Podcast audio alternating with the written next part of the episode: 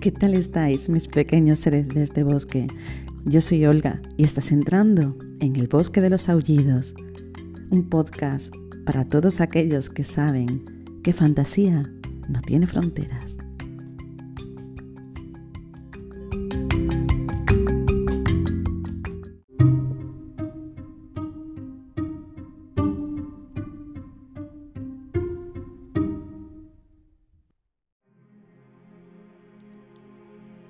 El soldadito era de la quinta del biberón, la leva de niños reclutados cuando ya no quedaban hombres jóvenes ni viejos para la guerra.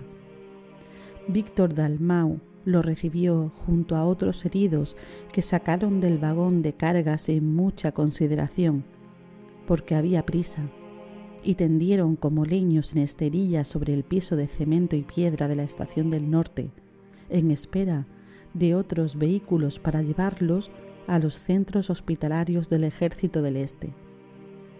Estaba inerte, con la expresión tranquila de quien ha visto a los ángeles y ya nada teme. Quién sabe cuántos días llevaba zarandeando de una camilla a otra, de una posta de campaña a otra, de una ambulancia a otra, hasta llegar a Cataluña en ese tren. En la estación Varios médicos sanitarios y enfermeras recibían a los soldados, mandaban de inmediato a los más graves al hospital y clasificaban al resto según donde estaban heridos. Grupo A los brazos, B las piernas, C la cabeza y así seguía el alfabeto, y los enviaban con un cartel al cuello al lugar correspondiente. Los heridos llegaban por centenares. Había que diagnosticar y decidir en cuestión de minutos, pero el tumulto y la confusión eran solo aparentes. Nadie quedaba sin atención, nadie se perdía. Los de cirugía iban al antiguo edificio de San Andreu en Manresa. Los que requerían tratamiento se mandaban a otros centros y a algunos más valía dejarlos donde estaban, porque nada se podía hacer para salvarlos. Las voluntarias les mojaban los labios, les hablaban bajito y los acunaban como si fueran sus hijos, sabiendo que en otra parte había otra mujer sosteniendo a su hijo o a su hermano. Más tarde los camilleros se lo llevarían al depósito de cadáveres. El soldadito tenía un agujero en el pecho y el médico, después de examinarlo someramente, sin encontrarle el pulso, determinó que estaba más allá de cualquier socorro, que ya no necesitaba morfina ni consuelo. En el frente le habían tapado la herida con un trapo, se la habían protegido con un plato de latón invertido para evitar el roce y le habían envuelto el torso con un vendaje, pero de eso hacía varias horas, o varios días, o varios trenes, imposible saberlo. Dalmau estaba allí para secundar a los médicos, su deber era obedecer la orden de dejar al chico y dedicarse al siguiente, pero pensó que si ese chico había sobrevivido a la conmoción, la hemorragia y el traslado para llegar a ese andén de la estación, había de tener muchas ganas de vivir y era una lástima que se hubiera rendido ante la muerte en el último momento. Retiró cuidadosamente los trapos y comprobó asombrado que la herida estaba abierta y tan limpia como si la hubieran pintado en el pecho. No pudo explicarse cómo destrozó el impacto las costillas y parte del esternón sin pulverizar el corazón. En los casi tres años de práctica en la Guerra Civil de España, primero en los frentes de Madrid y Teruel y después en el hospital de evacuación en Manresa, Víctor Dalmau creía haber visto de todo y haberse inmunizado contra el sufrimiento ajeno, pero nunca había visto un corazón vivo Fascinado, presenció los últimos latidos, cada vez más lentos y esporádicos, hasta que se detuvieron del todo. Y el soldadito terminó de expirar sin un suspiro. Por un breve instante Dalmau se quedó inmóvil contemplando el hueco rojo donde ya nada latía. Entre todos los recuerdos de la guerra, ese sería el más pertinaz y recurrente aquel niño de 15 o 16 años, todavía imberbe, sucio de batalla y de sangre seca, tendido en una esterilla con el corazón al aire. Nunca pudo explicarse, porque introdujo tres dedos de la mano derecha en la espantosa herida, rodeó el órgano y apretó varias veces rítmicamente con la mayor calma y naturalidad durante un tiempo imposible de recordar, tal vez 30 segundos, tal vez una eternidad. Entonces sintió que el corazón revivía entre sus dedos, primero con un temblor casi imperceptible y pronto con vigor y regularidad.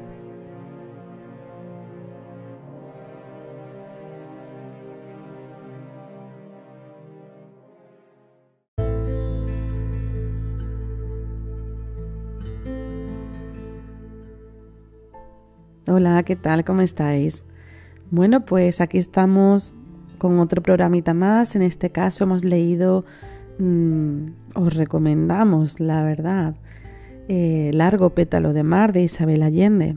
Bueno, es siempre es recomendable Isabel Allende, es, mm, es una gozada leerla, se lee muy bien, es muy, una lectura muy bonita. En este caso, eh, pues tampoco me ha decepcionado en absoluto. No sé si la habéis podido leer, pero lo recomiendo mucho. Como todos sabéis, este libro de Isabel Allende habla por primera vez sobre la guerra civil española y de cómo alrededor de 2.000 exiliados escaparon de la dictadura pues, a través de Francia en, un barco fletado por el propio poeta chileno Pablo Neruda, el Winnipeg.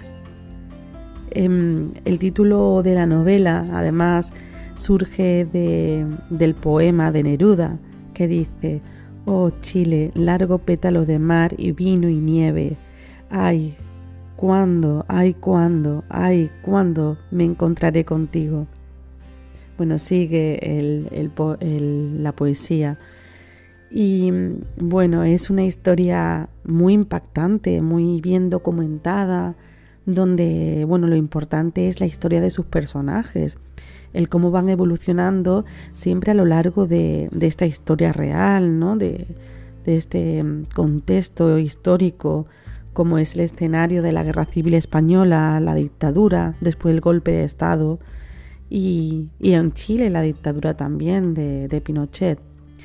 Bueno, toda, toda, esta historia está desarrollada a través de, de personajes, unos personajes tan importantes, ¿no? Como son el joven médico Víctor Dalmau y, su amiga pianista Roser Bruguera.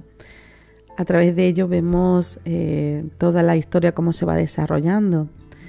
Em, vemos esta historia de también de ilusiones rotas, de jóvenes que se vieron envueltos pues en este sinsentido, ¿no? De lo que es una guerra y más una guerra civil, ¿no?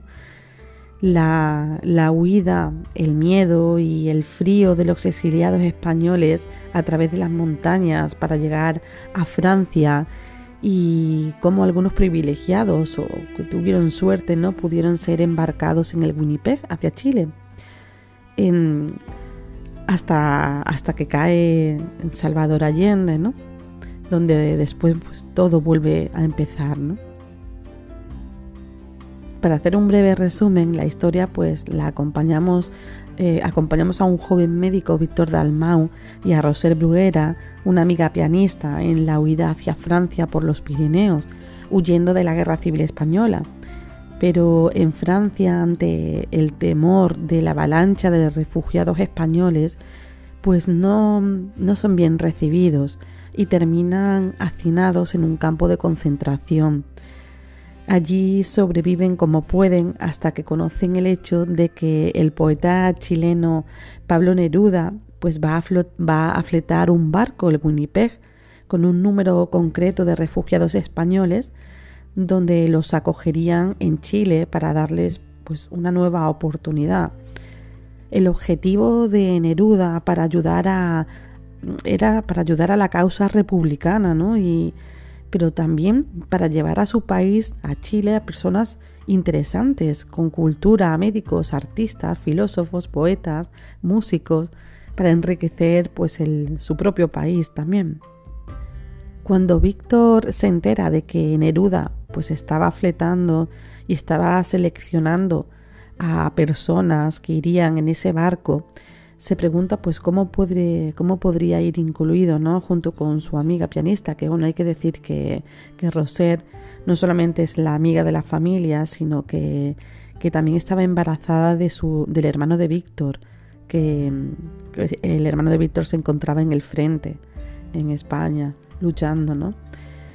Pero bueno, para poder ir en el barco, pues uno de los requisitos que tenía que cumplir era que tenía que casarse con Roser. Y así es como se casan, pues para poder salir de España en el Winnipeg. Ya en Chile, pues eh, vemos que hacen una nueva vida, ¿no? Llegan a un país lejano que no conocían, no conocían la cultura, no conocían ni siquiera dónde está, dónde se situaba Chile, ¿no? Era empezar de cero, salir de España con nada y huir de, esta guerra horrorosa y, y, poder volver a hacer pues una nueva vida, ¿no? En Chile. Y bueno, allí en Chile Roser pues da luz a su hijo, a Marcel, y empiezan de cero, empiezan de cero allí hasta, bueno, cuando consiguen instalarse en Chile y tener cierta tranquilidad, consiguen empleo, Víctor como médico, eh, ella como pianista, y pero bueno, hasta que se produce el golpe de estado en Chile, que dará lugar pues a la dictadura también chilena, ¿no? Y de nuevo pues son obligados a exiliarse esta vez a Venezuela. Bueno, decir que es una historia, es una historia dura de exiliados, de, lucha, de, resiliencia, de emotiva y sobre todo también, bueno, porque tiene, es una historia donde tiene muchos datos políticos, históricos, nos enmarca muy bien eh, la historia. Mm, estos personajes están dentro de una historia real que, que pasó, por supuesto, eh, nos cuenta la, el horror de una guerra civil española, de la dictadura con Franco, la huida de tantos exiliados después en el marco de la Segunda Guerra Mundial y, de nuevo otro, otro golpe de Estado, otra dictadura en Chile. Pero como dice la autora, ella que se quiere centrar en la historia también de sus personajes, que son personajes pues eso, con una capacidad muy fuerte de, lucha y, bueno, es una historia preciosa, emotiva, muy bien narrada. vemos también otra familia, que es la una familia chilena, eh, que bueno, que también es, es muy interesante también el punto de vista allí en Chile y, bueno, eh, qué decir que he disfrutado muchísimo de, este, de esta lectura se bebe como agua, como siempre. Cuando está bien escrito, bien documentado, la historia vale y es, pues nada, se bebe como agua. Em, y es una literatura pues exquisita, muy, muy bien desarrollada. Así que nada, bueno, si estáis, em, si os, os interesa, pues saber que que bueno, merece la pena. Largo pétalo de mar de Isabel Allende. Y, y nada, pues espero que os haya gustado la reseña, que le deis una oportunidad. Es un gran libro, es una gran historia y, y hasta aquí llegamos. Así que nada, bueno, ya, ya nos veremos en, en el próximo programa. Que tengáis buenas lecturas.